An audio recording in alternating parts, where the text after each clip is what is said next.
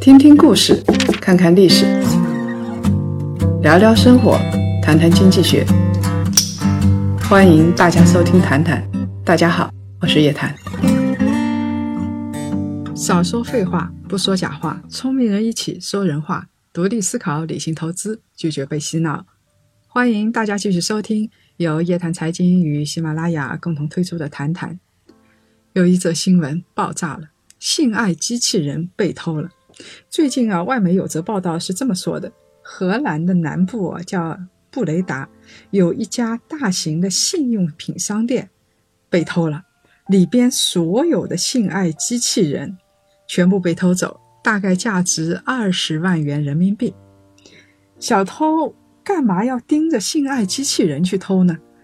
我想这是很可以理解的，因为他偷的东西肯定受市场欢迎，这些小偷能够找到下家嘛。今年七月份有一篇报告。这是英国谢菲尔德大学人工智能和机器人的技术教授和荷兰的一所大学的伦理学教授两个人共同发布的，说啊，未来十年以内啊，触感逼真的，就是你看起来跟人一样的那些机器人，性爱机器人会越来越常见，而且这些专家说，这些性爱机器人会给英国社会和技术行业带来一场革命性的变革。你看着机器人，摸着机器人，觉得跟一个大活人没什么区别，而且你想要什么款的都可以。你想要它像林志玲可以呀，你想要它像范冰冰也可以呀，满足有各款机器人，满足各种偏好。而且你买上一大堆，这个长相的买一个，那个长相的买一个，你就相当于拥有后宫佳丽三千啊！而且成本太低了，这些机器人啊，最关键的是不求回报，大公无私，这简直是人间天堂。而且他们会用特殊的声音跟你说话，你想要他的声音像邓丽君，或者是你想让他的声音非常浑厚，像某一个老戏骨一样，也完全可以做到啊，没有问题。我们公司有小伙伴啊，曾经摸过性爱机器人，他跟我说啊。这个性爱机器人手感挺不错的，但是呢，摸起来跟真人的皮肤是有一点区别的，比小姑娘的皮肤更加滑嫩，不会变皱。用户的体验非常好，有一份用户体验报告的，奥地利开发的性爱机器人啊，比那些妓院里的专业的服务人员更加受欢迎，用户纷纷表示用着比真人强啊。所以现在欧洲有很多妓院都在大量的抢购性爱机器人，估计这里边有很多人会失业了。最重要的是，性爱机器人成本很低，现在全球大概有五家厂商来生产性爱机器人，价格呢有五千多美金的，也有一万五千多美金的，上上下下相差很多不等的。高端机器人，当然了，它就比较贵。奥地利的萨曼莎性爱机器人，它还有名字。一个性爱机器人标价是多少呢？三千三百七十五英镑，折合成人民币大概是三万块钱左右，不到一点点。在西班牙和爱尔兰这些国家，妓院它也租机器人的。你租性爱机器人一小时的价格是七十英镑到一百英镑之间，大概是六百块钱。到八百块钱之间人民币啊，其实应该说起来也不算太贵了。所以，我们看一看性爱机器人，感觉好，用户体验好，成本又低，回报又高，这样赚钱的事情啊，很多人都喜欢啊。英国有一项社会学调查啊，百分之二十一的英国的年轻人愿意跟性爱机器人去干活，三分之一的年轻人呢，他们愿意跟性爱机器人约会。现在三分之一，我估计再过几十年，大概要三分之二了啊！性爱机器人买一个的话是三万块钱左右的人民币，听起来有点小贵，其实啊，真的还可以。你想想看啊，你去找男朋友、女朋友，这个你的成本不比性爱机器人低哦！你刚开始要有购置费，而且要掏个电费、饭费、维修费。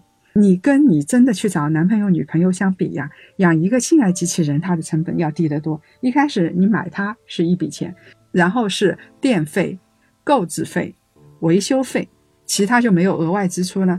你要弄一个找一个大活人的话，彩礼，然后是怪你在北京、上海没有房子，而且因为婆媳关系搞得里外不是人。还有人各种攀比，不管是男的女的，让你焦头烂额；还有的天天跟你吵架互怼，这种生活成本真的是太高了。那么你找一个性爱机器人，从理论上来说，他不会跟你吵架啊，只会讨你喜欢，你的心就不累了。还真有这样的事情。英国 ITV 电台采访了一个家庭，这家呢五口人，夫妻两个，两个孩子，还有一个性爱娃娃。这个性爱娃娃，当然了，满足男女主人的性爱需要，这是一个方面。因为植入了人工智能，这个性爱机器人可以跟他们沟通，而且呢，还可以开启家庭模式，可以跟孩子们互动聊天，给孩子们讲故事，懂得比人还多。因为它里边可以输入很多神话、很多童话嘛。这个妻子一点也不介意，她高兴坏了。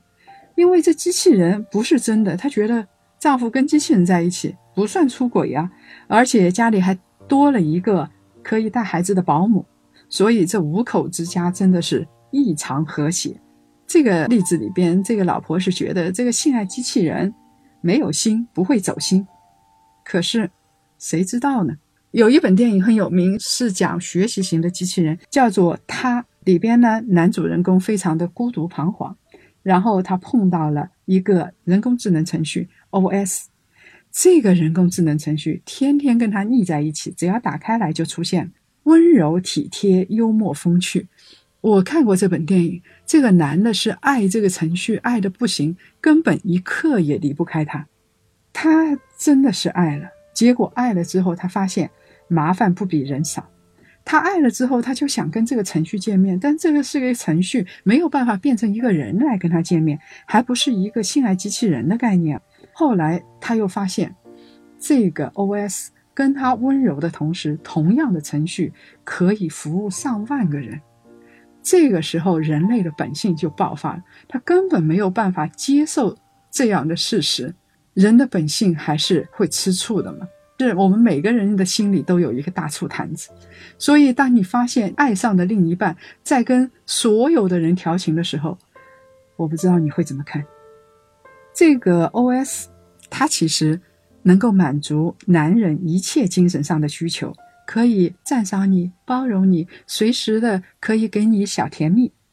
这样的学习型的机器人，其实学好学坏都是非常容易的。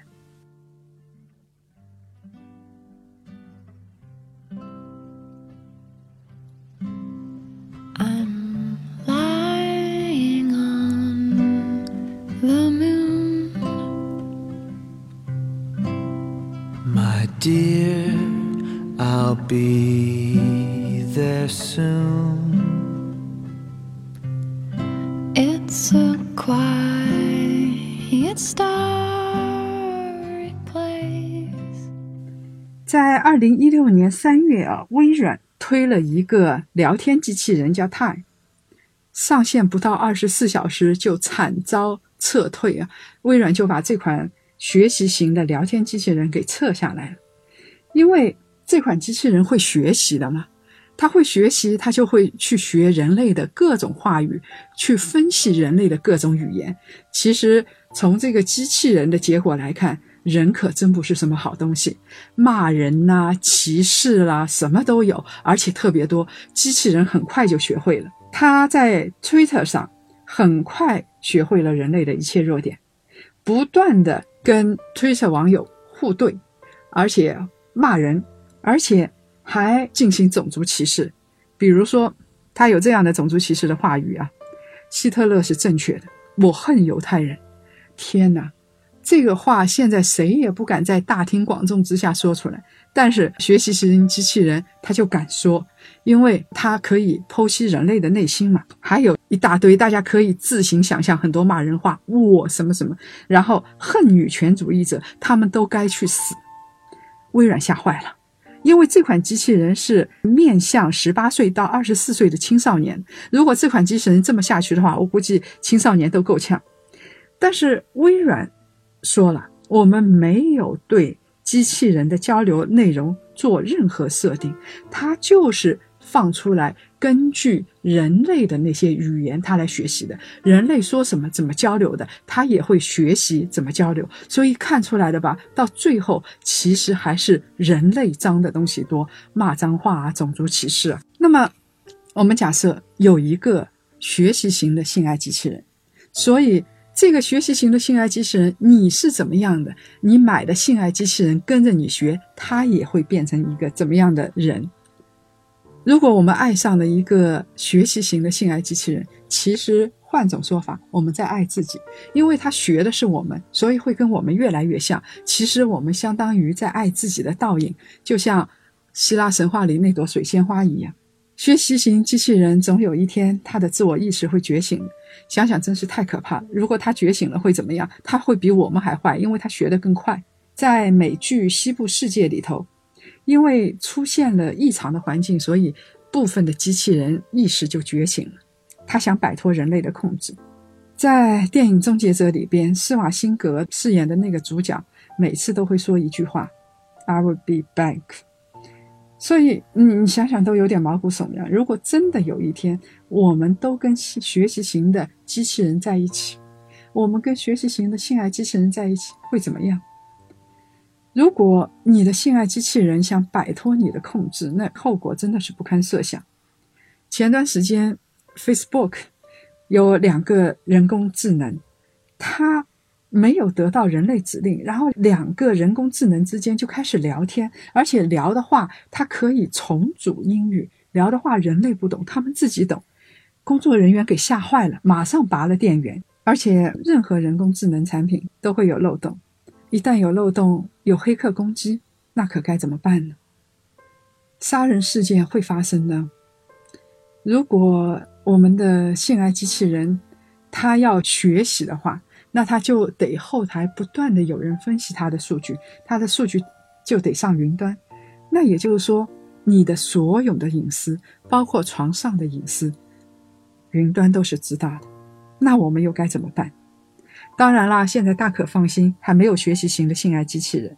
现在美国最大的一家情趣玩具工厂是研发的是第一代的性爱机器人，它外表当然很漂亮了，想让它多美就有多美。而且呢，会和人类产生一定的感情联系。它其实是给人类设定了十二种特质，比如说天真啦，比如说善良啦，比如说性感啊，像果蜡，它设置了十二种。然后机器人也分成十二种，你喜欢哪一类就可以买哪一类。现在机器人如果说真的是学习型的，真的看起来跟人差不多，我觉得以后会像手机一样侵入我们的生活，入侵我们的家庭。因为你想想看。它可以满足你的身体需求，人的生物性的需求，而且它也可以满足你的精神需求。马斯洛需求金字塔的四个基本需求，它都满足了。所以你说说看，到时候传统家庭是不是会有天翻地覆的变化？现在人都很累嘛，小夫妻两个下班回到家，不在一个频道的太多了，一言不合大家就冷战，我就不理你。或者怼死你，或者开始相互吐槽、互相比累。你说：“哎呀，上班好累啊！”他会跟你说的是：“难道我上班不累吗？”你说想吃点东西，他说自己做，还能不能愉快的聊天？所以有时候，当我们想到人类的弱点，我们希望找一个永远不疲倦的、永远善解人意的人陪伴我们。这个时候，性爱机器人就可以趁虚而入了。那有人说了，生孩子怎么办？性爱机器人总不会生孩子吧？没关系呀，可以通过体外繁殖来实现。现在可以做得到啊！你可以找一个对方匿名的，然后跟性爱机器人组成一个家庭，然后体外繁殖一下，而且它可以帮你。料理家务、看护孩子，而且甚至可以帮你工作，因为它可以学习嘛。你只要给它输入程序就可以了。这种时候，你一天天的跟家里的另一半吵架，还有意义吗？当你连吵架都没有意义的时候，成立家庭还有意义吗？而且专家说了，五十年后全拟人化的学习型的性爱机器人会出来。我想到那时候，生物学说不定有一个革命性的突破。现在不是很多人就说了吗？我们基因改良一下，这个端粒体稍微切一切，人就可以长生不老。我们不说长生不老吧，如果人能够活到三百岁、五百岁，那么你这么急着生孩子干什么？只要把你的精子或者卵子冷冻起来。那任何时候都可以有你的后代呀，所以有的研究人员对性爱机器人黑暗面做出了前景非常暗淡的预测啊，觉得这种前景太不妙了，它会破坏家庭，而且会引来黑客，会带来强奸啊之类的一系列的问题。那未来是不是真的这么不堪？如果到了物联网时代，物物相连，万物相连的话？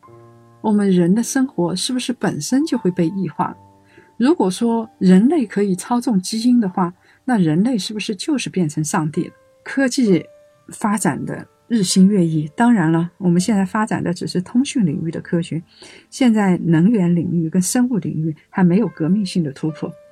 但是，一旦学习型的这一块突破之后，性爱机器人就会成为一个趋势。它大工厂生产的话，性爱机器人价格会越来越低，功能越来越强大。这个时候，你会跟性爱机器人组成一个家庭吗？比如说，找一个性爱机器人的帅哥，或者找一个美女。如果有这一款的机器人，你会买一个吗？There's